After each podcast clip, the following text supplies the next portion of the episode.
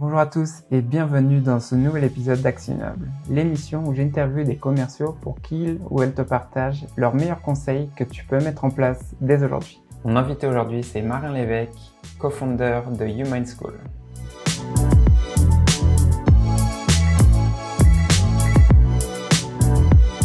Salut Marin, merci d'avoir accepté l'invitation. Euh, avec Marin aujourd'hui, on va discuter de comment obtenir un job dans la vente en 2021. Mais avant ça, est-ce que tu peux te présenter et nous présenter ce que c'est euh, YouMind? Eh bien, écoute, avec grand plaisir, Eric, et merci du coup pour l'invitation aussi. Donc, moi, je m'appelle Marin, j'ai 32 ans, je suis un des deux cofondateurs de Humine. Effectivement, c'est une société qu'on a lancée du coup il y a trois ans. Moi, j'ai un background auparavant, surtout dans la tech, donc j'ai bossé dans différentes startups, aussi bien des toutes petites. Euh, j'avais monté une première boîte du coup en 2011 quand j'étais euh, pendant mes études, et j'ai bossé aussi dans des très grosses startups, un petit peu à, à l'américaine. Du coup, j'ai bossé quatre ans à Berlin et j'ai bossé aussi dans l'investissement dans les startups, donc du coup en, VC. Et aujourd'hui, chez Human, j'ai deux responsabilités principales. La première, c'est de faire le lien avec les entreprises qui sont partenaires de Human, parce qu'on fait beaucoup de recrutement, aussi bien pour des profils qui suivent les formations de nos bootcamps que par exemple auprès des alumni de Human. Donc ça, c'est une première responsabilité. Donc j'échange tous les jours euh, avec des dizaines de recruteurs bah, des plus belles startup tech de l'écosystème. C'est pour ça que je suis en face de toi aussi euh, aujourd'hui. Euh, et j'ai une deuxième responsabilité du coup qui on va dire, se rejoint pas mal aussi euh, avec ma présence aujourd'hui, qui est, euh, je suis lead sur la partie marketing, web marketing chez YouMind aujourd'hui. Voilà. Bah, merci du coup pour euh, cette présentation. Alors du coup, comme ce que je disais aujourd'hui, bah, on va se focus plus sur la partie trouver un job en 2021. Est-ce que tu pourrais nous donner en fait un petit résumé des trois conseils dont on va parler? Ouais, avec grand plaisir. Peut-être juste avant de, de, donner ce résumé, je vais faire 30 euh, secondes sur YouMine, juste pour donner un petit peu de contexte évidemment euh, aux personnes. Euh, ouais, on n'en a pas parlé, mais bon, c'est normal. du coup, YouMine, en fait, c'est le leader de la formation de profils commerciaux dans la tech. Donc, on a plusieurs offres de formation. On a formé un peu plus de 600 personnes aujourd'hui, à la fois sur nos deux bootcamps, bootcamp à temps plein, 9 semaines, bootcamp à temps partiel, 12 semaines, et aussi sur nos formations à destination des entreprises. Donc en fait, on va former différentes personnes, différents publics sur les savoir-faire techniques de la vente, donc sur toutes les étapes du cycle de vente. Euh, tu vas retrouver des sujets évidemment de prospection, de génération de leads, de rendez-vous clients, d'account management, de grosses, euh, de sales ops aussi, etc., euh, etc. Voilà. Ça c'est sur YouMind. Et, tu veux, bah, je vais embrayer directement du coup. du coup. Je vais embrayer du coup directement sur, euh, sur les trois points. Aujourd'hui, on a, voilà, j'avais prévu de, de, de, parler avec vous de trois sujets clés par rapport au recrutement de profils. Donc, il y a des personnes, à mon avis, qui nous écoutent, qui sont déjà sales, déjà business developers. Je vais m'adresser à elles, évidemment, mais je vais aussi m'adresser à des personnes qui, du coup, sont pas encore sales, sont pas encore business dev. Il y a peut-être des gens qui sont déjà dans l'écosystème tech, peut-être d'autres qui découvrent complètement. Et je vais aussi, évidemment, vous donner plein de conseils pour vous aider, du coup, à décrocher une opportunité euh, comme sales ou comme business developer. On avait identifié trois points. Premier, c'est vous éclairer par rapport aux attentes des recruteurs. Du coup, euh, comme je vous l'ai dit, on échange toujours avec plein de recruteurs, on entend très souvent les mêmes discours, les mêmes critères. Donc on va essayer de déblayer ça du coup euh, ensemble. Ça va être mon premier point. Vous expliquer un petit peu aussi les différences entre les entretiens. On va pas euh, s'adresser de la même manière à une RH sur un premier entretien évidemment qu'à un sales manager sur un deuxième entretien. on va faire un deuxième bloc qui va être sur les cinq étapes clés pour se bien se préparer du coup sur ces entretiens du coup, euh, quels sont un petit peu le, quel est le cheminement qu'il faut avoir par lequel il faut passer. Et il y aura un troisième point, tu vois, ça fait un petit peu, peut-être pas un plan didactique, mais on, s'en rapproche. Euh, un troisième point, du coup, sur, euh, voilà, trouver un job, en fait, en tant que bizdev, en tant que sales, clairement, c'est facile. Je pense que s'il y a des sales et des bizdev qui sont là, qui nous écoutent, vous êtes contactés quasiment tous les jours par des recruteurs, des cabinets de recrutement, etc., etc. Donc, trouver un job, en fait, c'est pas très difficile.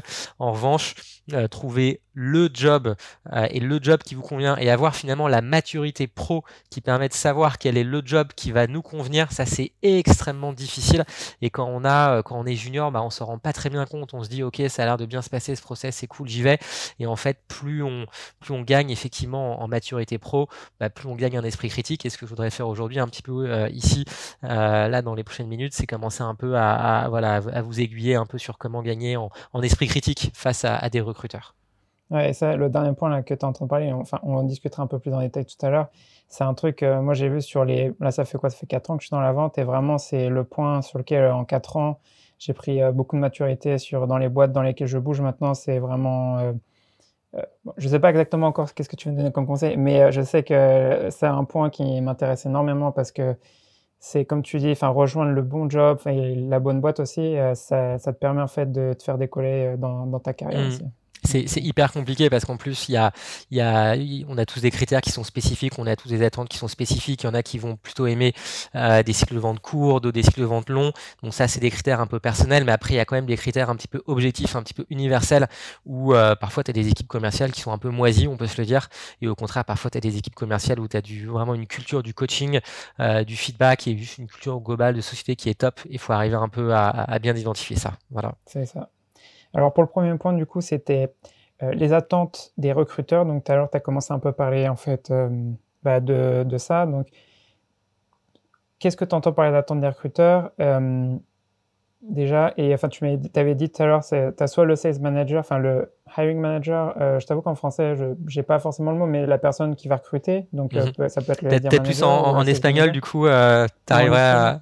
ok. On peut le faire en espagnol aussi. Allez, ouais, je vais te, je, vais détailler ça et, voilà, n'hésite pas à, m'interrompre du coup. Euh, effectivement, euh, effectivement, enfin, moi je vois qu'il y a deux types de critères. Il y a des critères qui sont assez objectifs, des critères qui sont plus subjectifs. Sur les critères qui sont euh, assez objectifs, bon, on peut pas grand chose dessus, donc je vais pas trop m'attarder sur ça aujourd'hui. Mais tu vas avoir des critères évidemment en termes de nombre d'années d'expérience, en termes de de, de, de, résultats aussi finalement. tu vas avoir des critères par rapport à une expérience sectorielle et tout ça, tu vas le lire effectivement sur la fiche de poste. Et puis de toute manière, c'est go ou no go. Tu peux un petit peu influencer sur ça, mais pas grand chose. Ça, c'est les critères objectifs. Après, il y a surtout les critères du coup subjectifs qui sont notamment des critères de soft skills.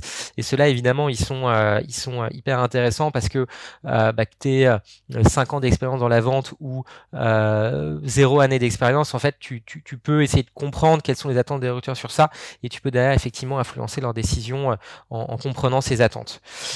tu vas me voir que tu, vas m'entendre parler de, j'ai une approche des, entretiens qui est, qui est assez peu. Euh, je vais, j'aime bien dire du coup aux personnes qu'on coach, parce qu'on coach énormément de gens sur du, sur les entretiens. J'aime bien leur dire que euh, le l'art de, de, de s'entraîner sur les entretiens, c'est vraiment l'art de, de, de, déguiser euh, sa préparation aussi en, en spontanéité. Euh, globalement, il y a des critères qu'on va retrouver euh, à chaque fois, du coup, euh, dans la bouche des recruteurs. Le premier, ça va être sur le dynamisme et l'énergie des candidats, du coup. Et ça, c'est hyper dur du point de vue du candidat parce qu'on est forcément très mal placé soi-même pour s'auto-évaluer. Ok, est-ce que de 1 à 10, je le mettrais plutôt 5 sur 10 ou enfin, est-ce que les gens mettent en moyenne 5 sur 10 euh, en mode je suis un peu mou ou alors est-ce que les gens ont tendance à, penser que je bois trop de café et à mettre 9 sur 10 Et ça, c'est un, c'est quelque chose qui est clé qu'on va retrouver énormément parce que euh, bah, tu le sais aussi bien que moi, c'est des métiers où l'énergie, le, dynamisme euh, et qui vont derrière déteindre aussi sur ta capacité à être résilient, à faire preuve d'abnégation, pugnacité, enfin je pourrais te faire tout le dictionnaire des synonymes, euh, euh, c'est hyper important. Donc ça c'est un, un, premier critère clé et oui on fait un entretien, on est face à un recruteur, euh, ok on prend euh, un café avant, on est, euh, on est, on est à fond, on, on, on, montre du coup son énergie et on n'y va surtout pas à reculons, sinon faut mieux aller faire autre chose quoi. donc ça c'est un, un, un premier point clé que tu vas retrouver du coup effectivement euh, à chaque fois euh, et, qui euh, en fait va, va, aussi faire que ça se passe bien ou pas bien dès le début. Tu vois, as ce premier. Il y a un deuxième point clé évidemment sur la partie soft skills, donc qualité à la fois de communication et d'écoute. Euh, bon, communication, évidemment, le niveau de langage, euh, le, le, la capacité à, à, utiliser les bons mots, à, à, pouvoir même aussi faire marrer potentiellement le, le recruteur en face de vous, ça c'est clé. Euh, mais aussi surtout sur l'écoute. Et ça, en fait, sur l'écoute, ils vont le mesurer sans doute de deux manières en entretien. La première, ça va être peut-être en vous envoyant des petits signaux faibles pendant l'entretien, en mode OK, là tu parles trop, ou au contraire, détaille un peu plus. Euh, voilà, ça va être des petits signaux comme ça, c'est un premier point. Et un bon recruteur aussi, on en parlera après, qui va vous faire une simulation de vente, va évidemment vous tendre euh, pas mal de perches pendant la simulation de vente pour voir si en tant que candidat, vous avez la capacité à dépasser le stress et du coup, en toutes circonstances, à aller justement creuser le besoin finalement de votre interlocuteur. Donc ça, ça va être un petit peu les deux manières, si vous avez un recruteur qui sait, s'y prendre, de, euh, de, challenger votre sens de l'écoute. Euh, et évidemment, c'est une, facette assez importante dans les, dans les soft skills. Ouais.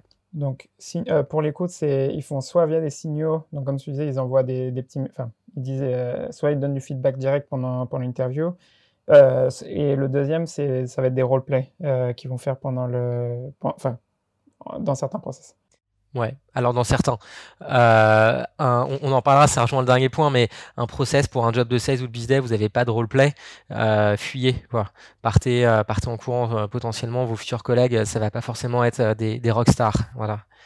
Ok, donc du coup, on avait dit, premier point, c'est dynamisme, énergie, après c'est la communication, Ensuite, c'est l'écoute. Qu'est-ce qu'il y a d'autre Ouais. Les, alors, je vais peut-être. Euh, tu me dis par point à peu près combien de temps on a, mais parce que sinon, moi, je, tu sais, on, on, peut finir à, minuit une heure du mat et tu, tu m'en voudras un petit peu. Mais euh, les autres points clés qui vont aussi être mis en avant, bon, euh, bon, il y en a un dont j'ai parlé un petit peu avant, mais il est plus objectif, c'est la partie résultat. Euh, si vous avez déjà de l'expérience en vente, on va forcément vous challenger sur vos résultats. Donc, du coup, il faut que vous soyez bien préparé par rapport à ça pour mettre en avant évidemment les, les bons chiffres, parce que vous allez forcément y avoir le droit, évidemment. Um, un, autre point clé, ça va être quelque chose qui revient assez souvent sur la coachabilité. En tant que manager sales, on n'a pas forcément envie euh, d'avoir soit le loup solitaire qui est vraiment performant, mais qui est une horreur à gérer.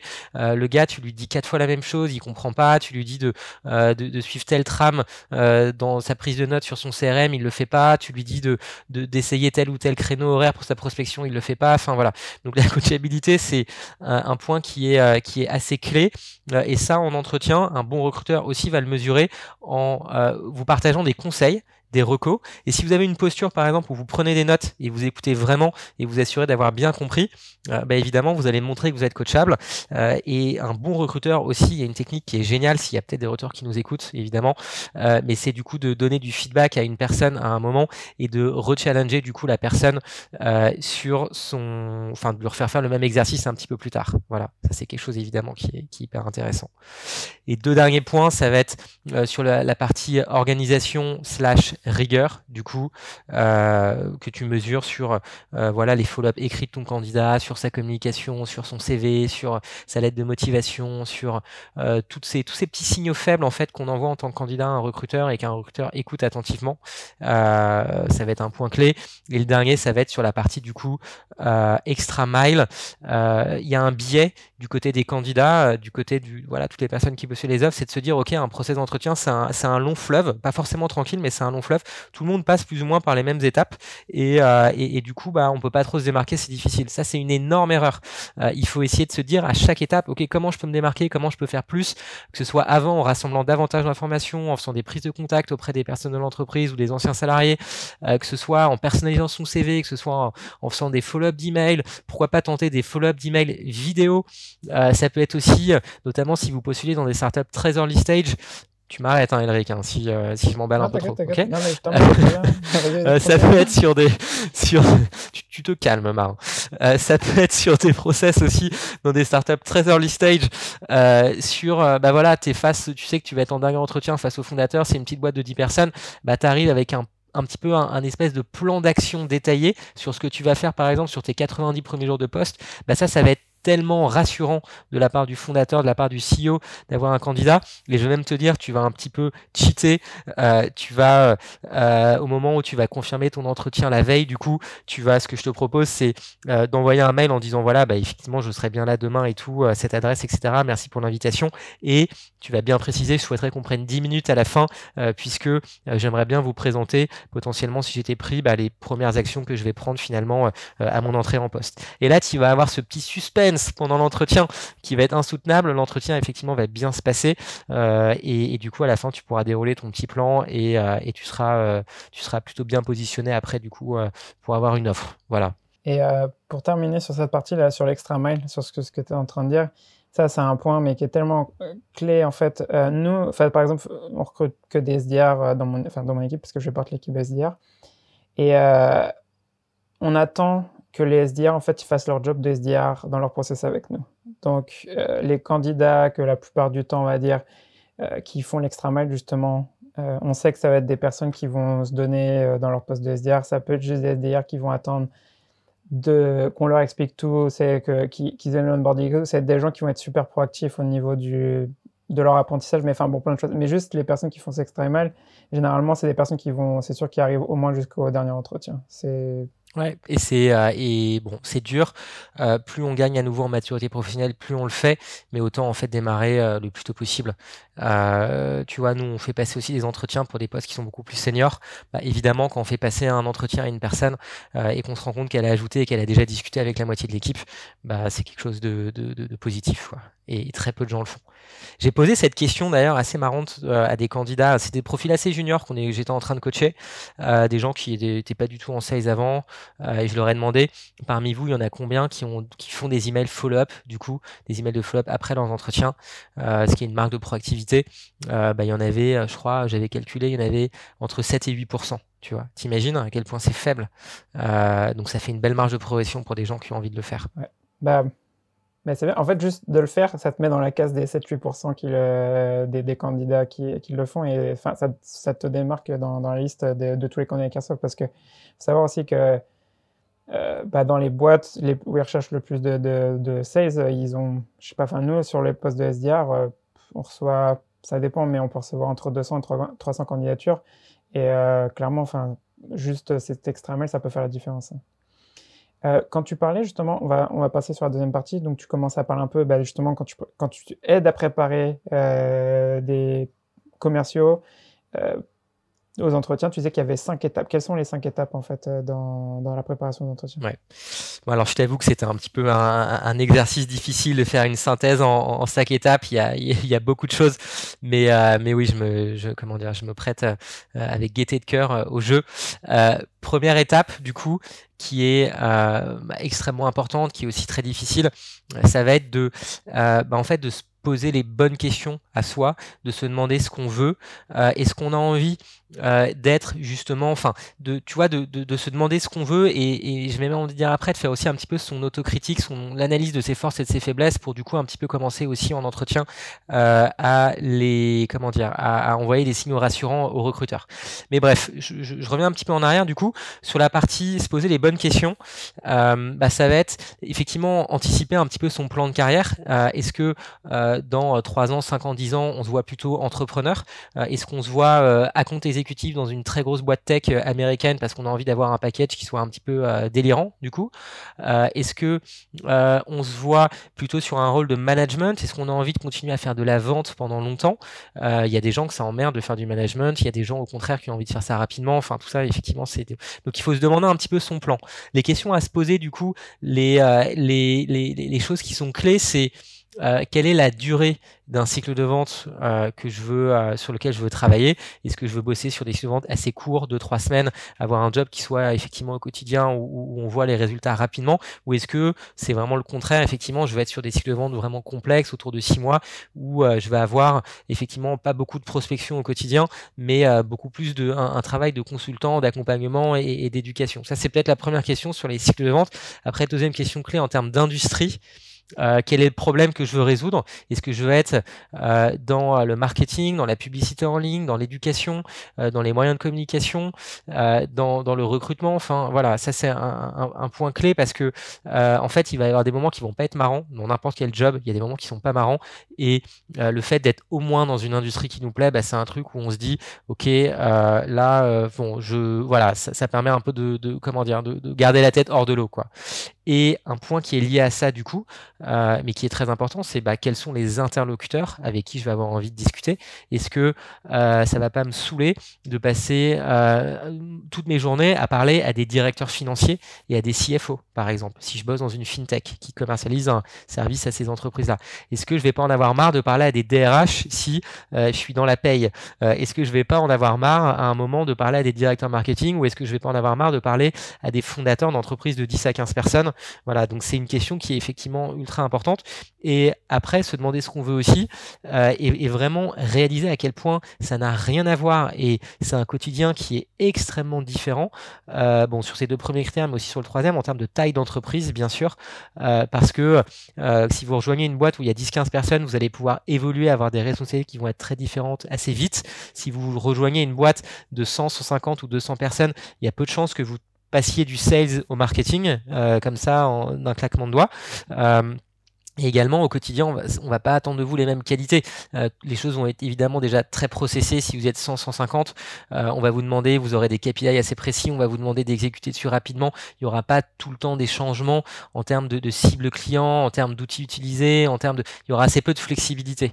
Là où si vous êtes dans une boîte de 15 personnes, évidemment, euh, bah, ça va être très très différent et on va attendre de vous une mentalité beaucoup plus entrepreneuriale. On va attendre de vous, euh, ok, on va utiliser tel outil, et bah très bien, tu te fais des tutos sur YouTube, tu te débrouilles euh, et tu avances de ton côté, mais tu n'auras pas forcément effectivement un accompagnement euh, extrêmement euh, précis. Quoi. Donc c'est des, voilà, cette première étape, c'est un point clé. Peut-être ouais, dans un premier temps, se concentrer sur ces trois, sur ces trois questions. Quoi. Voilà. donc ça, c'est la première étape de préparation aux entretiens. Deuxième, sur la partie effectivement LinkedIn et CV, je vais essayer de vous donner des, des tips activables rapidement. ok?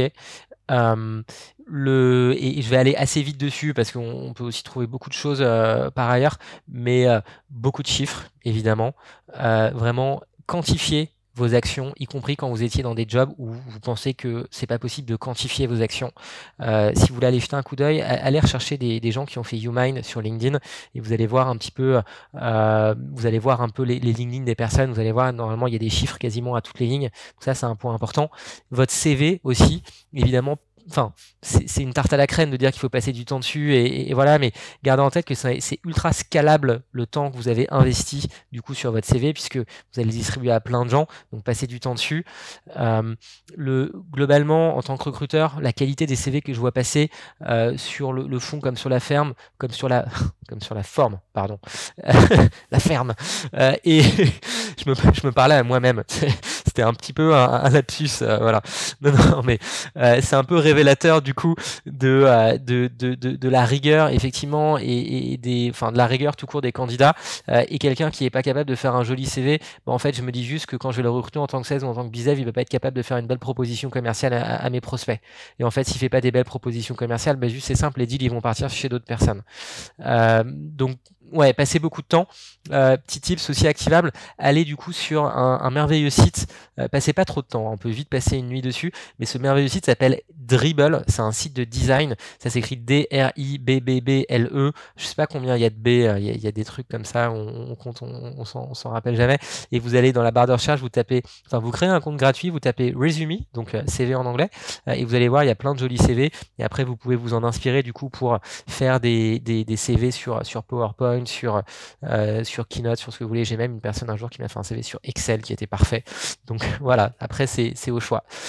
Euh, donc, euh, donc ça c'est sur le, LinkedIn, le CV, et, voilà, on va mettre de côté les, les, les, les poncifs sur être bien précis sur la description de vos missions, euh, et, effectivement, euh, zéro typo, faites-le relire le plus possible, mais ça, c'est évidemment important. Et, bon, voilà. Après, on, retrouve des, des, typos dans des, voilà, même sur des documents qui sont personnes très seniors, mais, mais passez bien du temps sur ça, évidemment.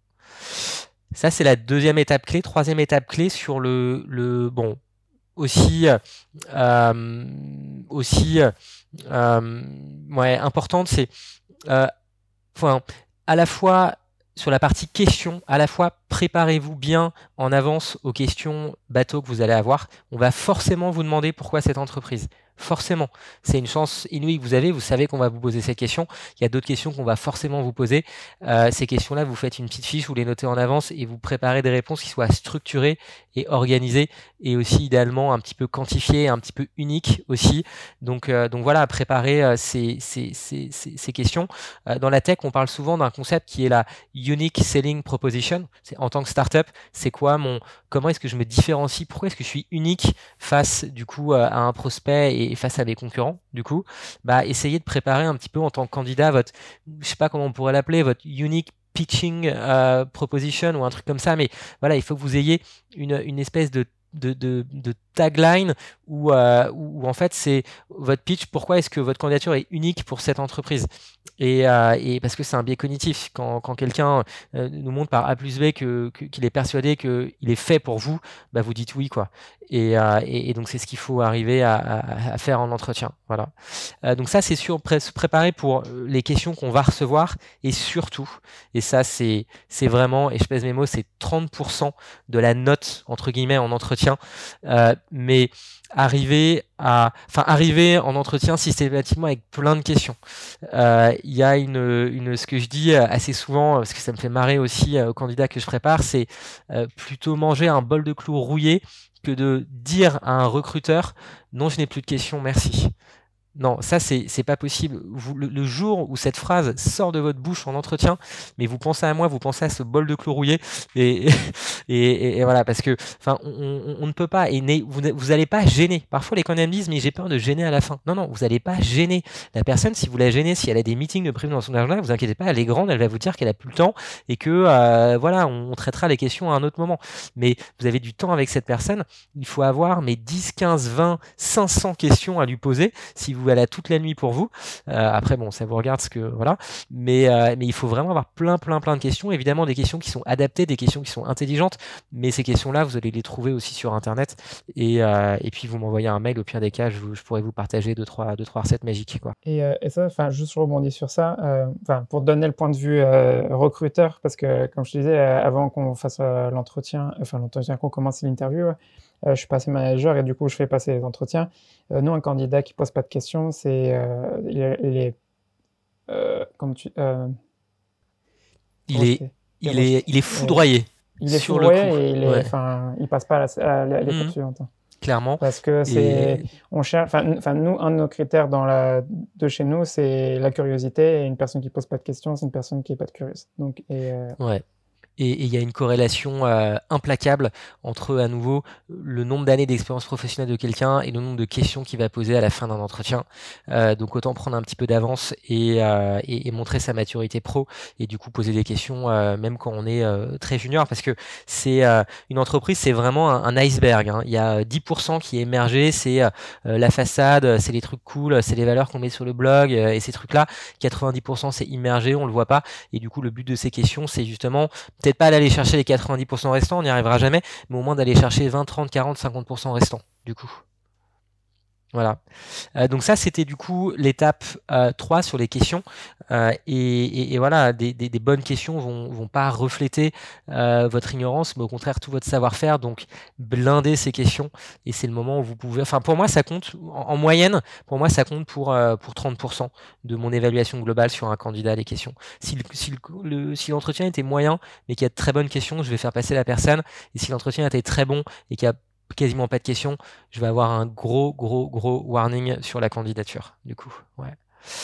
Euh, quatrième étape, évidemment, pour se préparer sur les entretiens, euh, bah, quand vous avez effectivement le, une offre, enfin pas une offre, pardon, un entretien, mais euh, passer euh, trois heures, et je pèse mes mots, mais passer trois heures à préparer de la donnée du coup sur l'entreprise.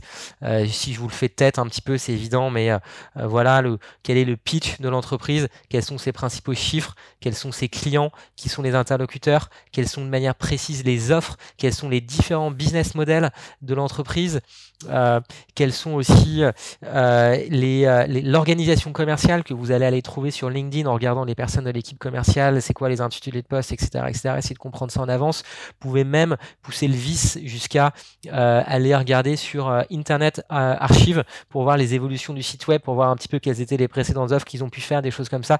Vous pouvez aussi faire une recherche sur Google. Vous allez sur Google et vous tapez en anglais file type de .pdf espace le nom de l'entreprise. Et en fait, Google va vous ressortir tous les PDF euh, qui sont euh, où il y a le nom de l'entreprise dedans. Donc ça va vous permettre de tomber sur des présentations, des trucs, etc. Et récupérer plein d'infos. Je vous parle pas des réseaux sociaux, je vous parle pas de, tout ça, mais il y a vraiment un, travail très important de recherche à faire. Et surtout, dites-vous, une fois que vous avez fait ce travail qui est, ok, un peu scolaire, mais dites-vous qu'est-ce que je vais pouvoir réutiliser dans quelles conditions? Parce qu'en fait, un entretien de motivation, la motivation, comment on la mesure? On la mesure avec l'énergie de la personne, On la mesure aussi sur le niveau de renseignement de cette personne, du coup. C'est un des éléments clés pour évaluer la motivation d'un candidat. Euh, donc en fait, vous avez fait ce travail un peu scolaire, identifier les éléments que vous allez pouvoir réutiliser, et quand on va vous poser la question de vous demander, euh, de vous dire, voilà, euh, On, va vous poser plein de questions et vous allez pouvoir piocher un petit peu dans, cette espèce de, boîte à, informations que vous allez constituer et, vous allez pouvoir surfer un petit peu sur ça après en entretien pour appuyer vos, réponses et ça va passer comme une lettre à la poste euh, et, du coup la personne en face de vous va se dire que vous êtes bien renseigné, bien motivé. Ouais. Euh.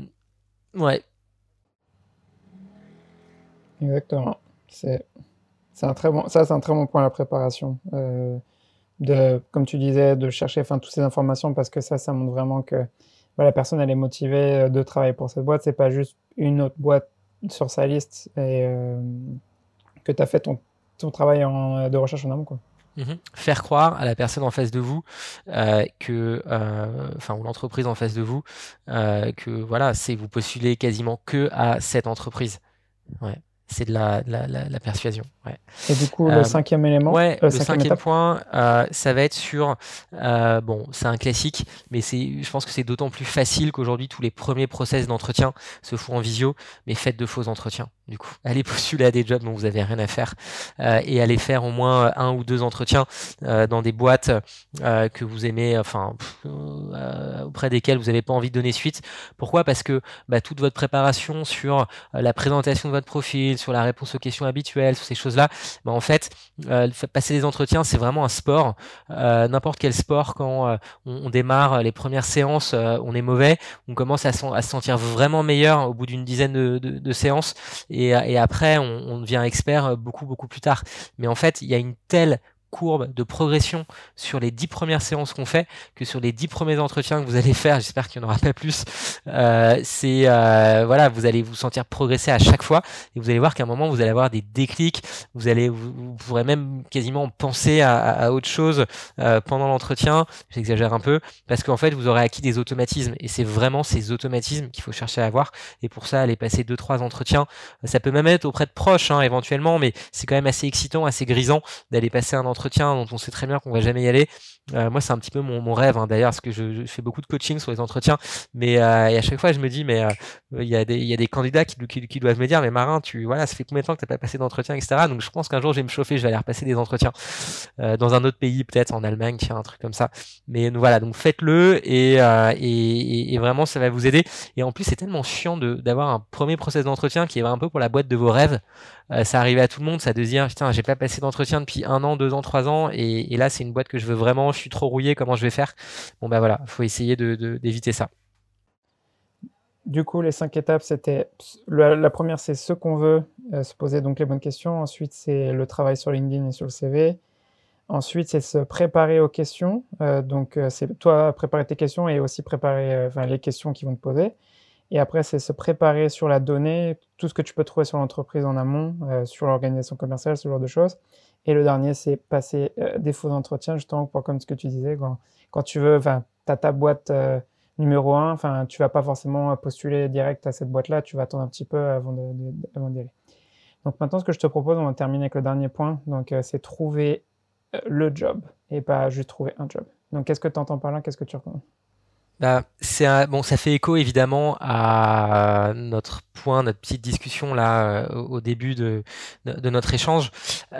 Mais euh, euh, le bon, c'est trouver un job en sales, en bizdev, c'est pas très difficile. Les personnes qui sont déjà sales, déjà bizdev reçoivent beaucoup beaucoup de sollicitations.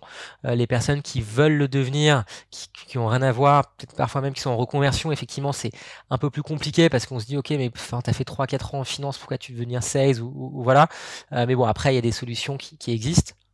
Euh, mais euh, le truc, c'est que il y a quand même beaucoup, beaucoup de différences pour, euh, enfin, comment dire, y a quand même beaucoup, beaucoup de différences effectivement entre les entreprises, entre les organisations commerciales. Tu vois, on, parle parfois de job de bizdev dans des boîtes tech, mais en fait, tu vas faire, on va te demander concrètement de faire 150 ou 180 call calls par jour. Et finalement, entre euh, faire ça pour une entreprise tech ou faire ça pour une entreprise qui vend des chaises, bah en fait ton quotidien ça va être le même.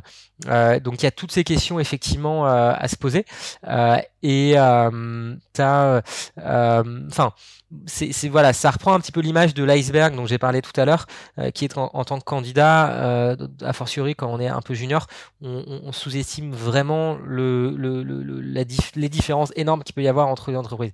Donc, euh, oui, il faut euh, vraiment essayer de d'analyser euh, le comment dire les, entreprises, les opportunités qui sont en face de vous. Et en fait, pour ça, on peut un petit peu, si on est un peu un peu fainéant, c'est pas mal parfois d'être fainéant, on peut en fait tout simplement quasiment externaliser ce travail. Tu vas voir ce que je veux dire par là. Ou en tout cas, on peut s'inspirer de la méthodologie de certaines personnes dont c'est le métier principal. Je sais pas si tu vois à qui je pense du coup les investisseurs du coup, on va, ouais, voilà. Donc, on va à la fois s'appuyer sur leur expertise et aller viser des entreprises potentiellement qui ont reçu des investissements, même si c'est pas forcément la garantie d'une culture d'entreprise euh, optimale. C'est un premier point. Et sinon, on peut aussi un petit peu s'inspirer de leur process, du coup.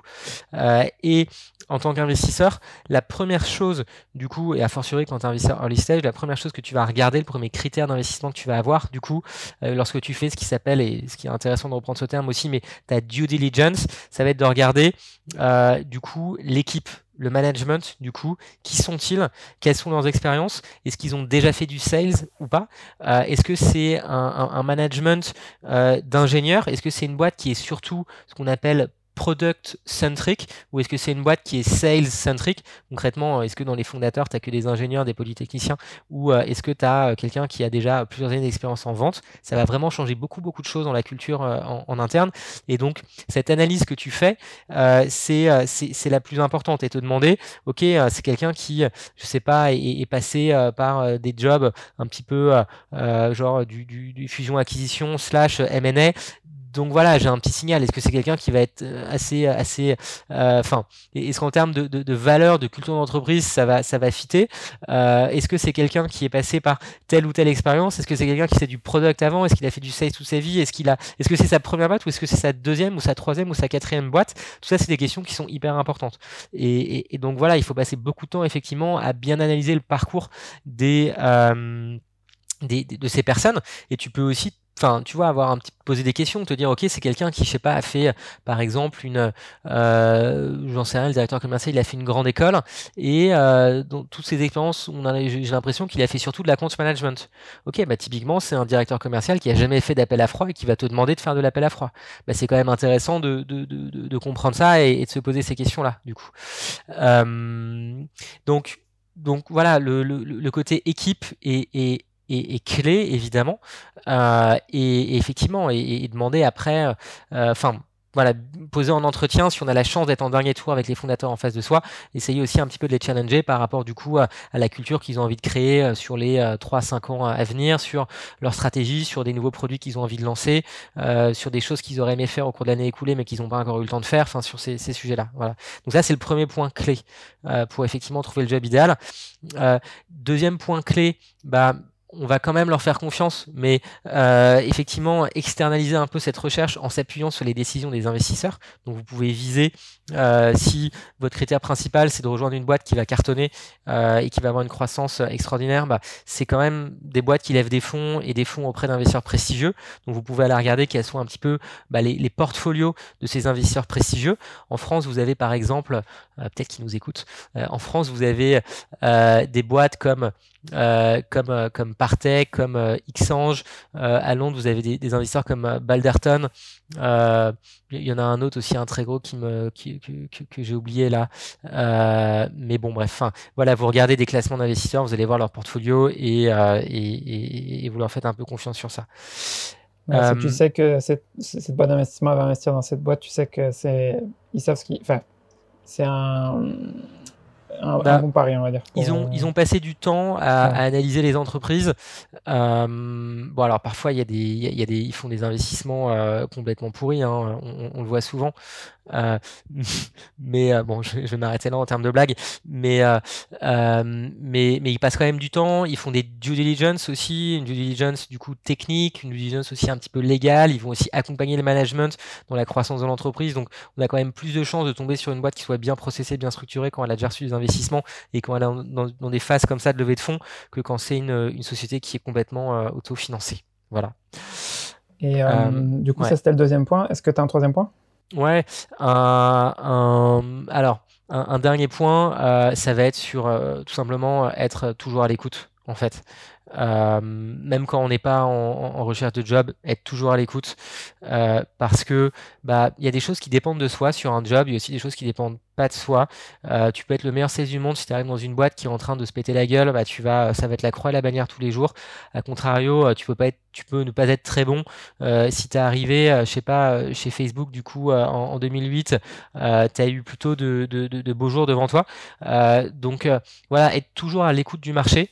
Euh, bon, les recruteurs qui vous contactent, c'est un peu chiant de passer du temps avec eux, mais, euh, mais si c'est des RH directement, vous pouvez toujours faire un call de 15 minutes avec eux en mode non, non, c'est pas un entretien, je veux juste avoir un peu plus d'infos sur, euh, sur vous. Donc voilà, être bien renseigné sur son écosystème, sur les boîtes qui recrutent, pas hésiter à, à, passer des entretiens du coup régulièrement et et, voilà, être toujours à l'écoute parce que euh, parce que c'est, jamais le bon moment pour changer de boulot et, et, voilà, il faut aussi parfois euh, saisir des opportunités. C'est ce qui fait que, qu'on a une belle une belle progression de carrière. Voilà.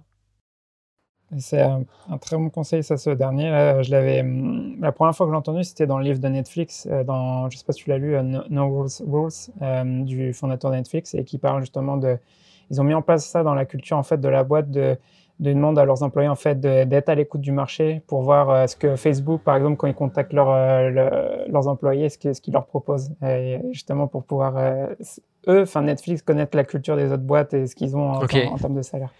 Bon, après, tu as intérêt à être sacrément confiant dans ah ta bah, culture et dans ta proposition vis-à-vis de tes salariés. Mais il y a, y a bon, pour, la petite anecdote, il y, y, a une boîte comme ça, je sais plus si c'est Amazon ou il y avait une autre boîte, mais il te, je crois que c'est Zappos qui fait ça aussi. Euh, mais il, te proposait en gros, un, un, en gros, dès que tu étais recruté chez eux, euh, au bout de six mois, il disait, OK, on te paye 30 000 dollars pour que tu te barres du coup. Et euh, enfin, c'était vraiment une somme hyper importante. Et en gros, ça voulait dire, euh, bah en fait, si tu hésites, si tu te poses des questions par rapport à ton job, etc., vas-y, prends ton chèque et va-t'en, on n'a plus envie de te voir. Euh, et, ça veut dire que c'était pas un bon fit. Mais en revanche, évidemment, si tu restes, bah, c'est que tu es vraiment très motivé. Et du coup, c'est cool parce qu'on va écrire une belle histoire ensemble. C'est ça. J'avais pas entendu celui-ci, mais c'est vrai que c'est un bon point aussi. Alors, euh, pour euh, terminer en fait justement sur ce qu'on a dit, donc juste euh, en résumé, donc du coup aujourd'hui, on a parlé des attentes des recruteurs sur tout ce qui en fait ils attendent bah, des candidats dans, le process. Ensuite, on, a, on avait parlé des cinq étapes justement dans la préparation des entretiens. Et le dernier point, c'était donc sur comment faire pour trouver le job. donc, merci du coup pour ton temps, Marin, et d'être passé sur le podcast aujourd'hui si les gens ils, veulent, enfin, ils écoutent le podcast, c'est quoi le meilleur moyen en fait euh, de te contacter? Par email, tout simplement. Je réponds à tous mes emails, pas forcément euh, du jour au lendemain, euh, mais je réponds à, tous mes emails effectivement sur des sujets de formation, de recrutement, tout ça.